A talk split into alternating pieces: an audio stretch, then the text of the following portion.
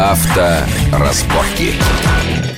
Продолжаем разговор. Денис Орлов и Вячеслав Лен. А, сегодня у нас в гостях первый автомобильный историк и журналист, второй коллекционер, реставратор старинных э, автомобилей. Значит, на чем мы остались? Да, 5-7 лет. Что мы будем делать в течение этих 5-7 лет? То же, что и делали раньше. То есть мы э, придется, получается, следуя понимая вашей, перспективу, следуя вашей логике, мы э, в течение этих 5-7 лет будем угрожаем, угрожаем безопасности. Да.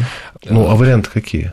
Варианты уже сегодня Нет, варианты получить есть... защищенный автомобиль высокого класса, потому что я видел этот автомобиль. Он называется ЗИЛ 4112R. Буква «Р» – это память о Рожкове, о Рожкове да. об умершем. Он-то был большой энтузиаст, на самом деле. Я э, имел возможность оценивать и на ходу, и э, как бы просто смотреть на автомобили разные, и на Rolls-Royce, и на Bentley, и на.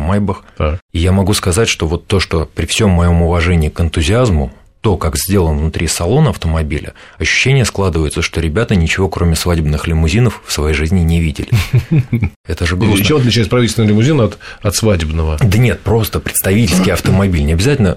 Правительственный автомобиль отличается многим. Там есть спецзащита, спецсвязь и так далее. Но автомобиль высшего класса современный, он ушел далеко вперед от того, что предлагается вот этими ребятами. К великому моему Понятно, сожалению. Но Понятно. он же не берется за основу нового автомобиля, он лишь предлагается. То есть предлагается как вот э, какой-то шаг промежуточный между современным лимузином, который может выйти со временем с завода ЗИЛ, так как они и выходили до последнего времени. Вот, например, капсульные автомобили это тяжелые бронированные автомобили по сей день есть в гараже нашего президента. То есть один или два там автомобиля до сих пор осталось. А, капсула – это то, что отливали на заводе, на заводе, которого теперь или нет, или просто технологию не восстановить. Это фактически танк. И а, в нем а, изготовлены все технологические отверстия специальные, чтобы установить двигатель, там угу. проемы под коробку, там под понятно, двери понятно. и все остальное. То есть сегодня, на мой взгляд, это никто не сделает. И это в свое время было нашим достижением. Так Мерседес эту технологию, ну, примерно такую же технологию, до нее дошел собственным, собственным умом. То есть, не владея информацией о том, что сделано на Зеле, мерседесовцы потом все-таки сделали это сами. И сегодня, в принципе, вот эта технология применяется в защищенных автомобилях э, нашего правительства. Лет на 25 позже они это сделали. Это очень да, интересно. Факт а первыми факт. были мы, да? Первый автомобиль ЗИЛ, ЗИЛ да, 4105 был изготовлен э, в 1982 году и прошел Э, испытания, причем хорошие испытания, очень обширные. И, так скажем, если их в сопку стопка, сложить, стопка да, такая. сантиметров 40 высотой отчеты по его испытаниям. Тогда, тогда вы сами себе противоречите себе 20-минутной давности. То есть, имея такой опыт, такой багаж, вот изготовления именно вот этих вот специфических машин, мы сейчас вдруг должны от всего отказаться и побежать на Майбах?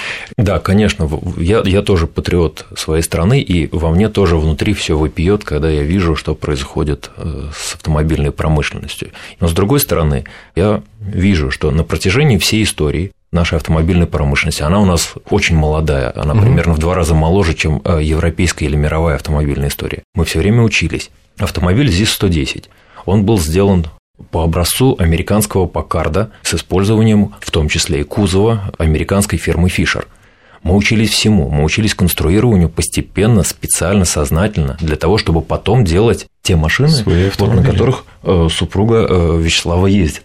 Это сейчас отдельная тема, мы сейчас спросим Вячеслава. Да, а, да, то есть, понимаете как, обучение – это неплохо. Если где-то придумали новые технологии, если они уже существуют, то, может быть, разумнее все таки инвестировать в это, получить эти технологии. Я думаю, что покупка завода Майбах обойдется в половину дешевле, чем технологии вот это. Технологии назовем, не завода. Технологии. Да даже завода целиком привести его сюда и. А вы помните эту историю с, с, с неполучением нами опеля? Это из-за технологий. То есть люди побоялись конечно, отдать русским конечно, технологиям. Конечно. Вот и результат. А где, где, где, где гарантия, что э, кто-то другой зачем то же самое произойдет, сомневаться не нужно. Вот, не нужно сомневаться. Соответственно, нам придется, нам придется, Денис, работать.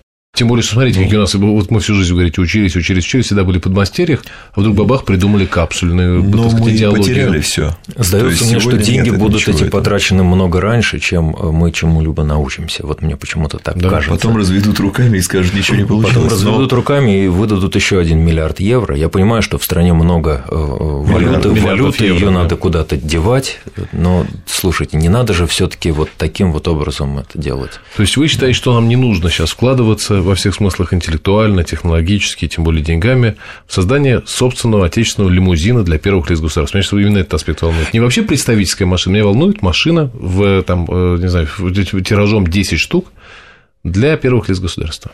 Э, я считаю, что если вкладываться в это дело, то вкладываться в это дело надо значительно экономнее.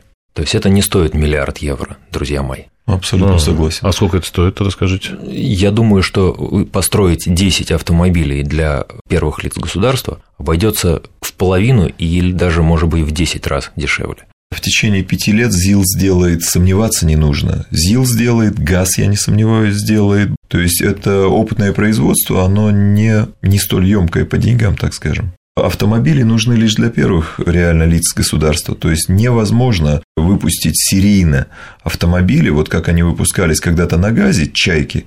Невозможно это производство восстановить. Либо возможно, вот как Денис сказал, купить Майбах и комплектно поставить на производство, если договориться с немцами.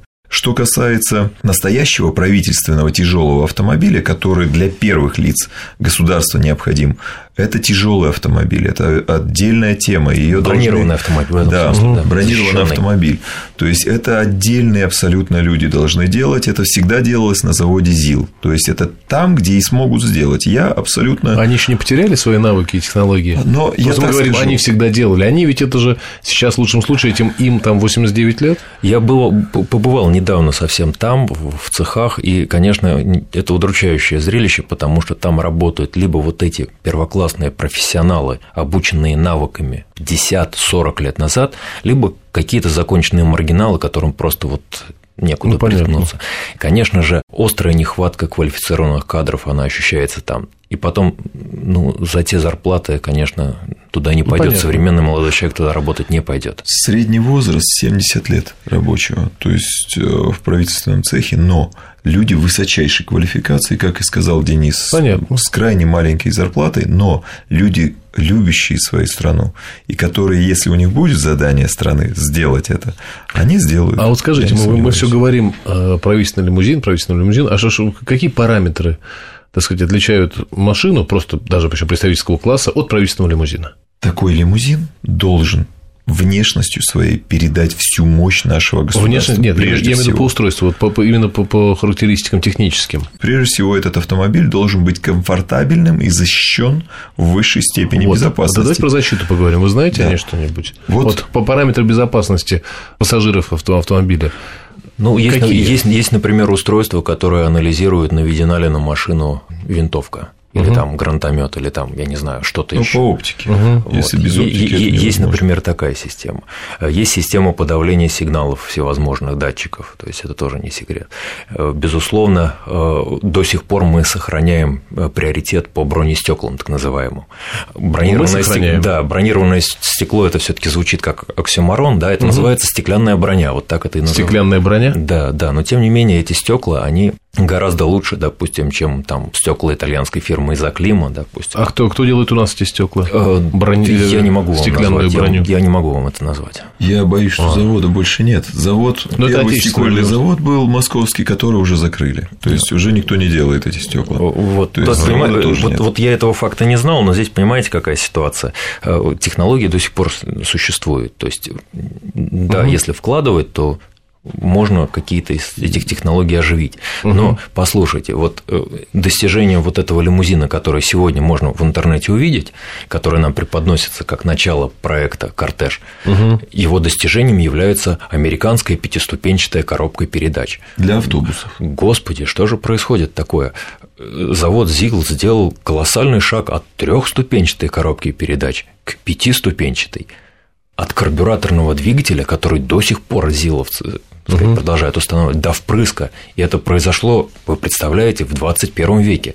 В то время как сегодня автоматические коробки передач это 7-8 ступенчатые коробки с электронными ну, мозгами и так далее угу, и тому подобное. Угу. Это же архаизм, друзья мои. Но на заводе полностью уничтожен, э, к сожалению, мы, я говорю о Зиле, полностью уничтожен цех э, там, где планировали эти коробки, то есть разрабатывали и так далее автоматы. То есть вся документация, все в мусорке. То есть, если, если э, одним словом, так сказать, у нас нет возможности никакой вообще, даже теоретической, делать естественные авто, автомобили, как действительно как, как, как надводные части или как полпред нашего автопрома. Тем не, менее, тем не менее, если мы напряжемся, если мы этих стариков 70-летних помоем и более-менее, так сказать, там, на, на, накормим, они еще смогут там родить некую машину, которая не будет ни в коем случае, повторяю, продолжением нашего автопрома, которая будет каким-то вот вообще оксюмароном на теле страны. Если собрать реальных фанатиков и людей, любящих свою страну, как это всегда делалось, реальных, не тех, кто будет э, заниматься там осваиванием вот, этого миллиарда, ну, да. а тех, кто любит. Короче, мы можем сделать искренние автомобили. Машину? Мы можем сделать, безусловно. То есть и а никто нужно в этом ли нам ее делать? Вот мне нужно. Это нужно. Вот, вот мое мнение нужно. Мое мнение нет.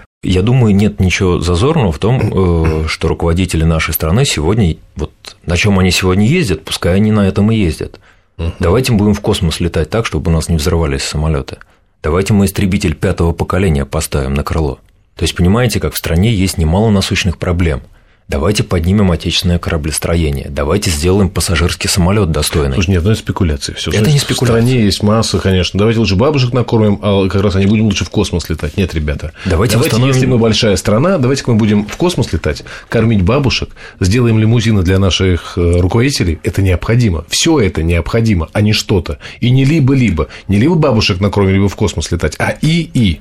Но я боюсь, что лимузины будут сделаны, как и все в нашей стране теперешнее, что делается по остаточному принципу, на то, что останется в результате денег. То есть, поэтому к лимузину нужно к такому относиться очень серьезно, и людей туда допускать, так скажем, ну, действительно чистых. Я за систему, понимаете, как я не Понимаю. против строительства лимузина. Я э, предлагаю сначала все-таки э, сделать что-то достойное в автомобильной промышленности, чтобы послу автомобильной промышленности было не стыдно это представлять. То есть, что, чтобы, чтобы лимузин был, так сказать, естественным продолжением всей логики нашей, так сказать, технологического роста и мощи. У нас сегодня в гостях были Денис Орлов, автомобильный историк и журналист. Насколько я понимаю, сотрудничающий с журналом, который мне очень понравился, Rolling Wheels. Да? Немножко. Это хорошо. А Вячеслав Лен, он немножко издатель этого журнала. Кроме того, коллекционер, реставратор старинных автомобилей, который не может найти себе даже рабочих в реставрационную мастерскую, потому что страна населена у нас, ну, а, мерседесами и, б, юристами. Спасибо вам большое. Спасибо вам. Спасибо. Авторазборки.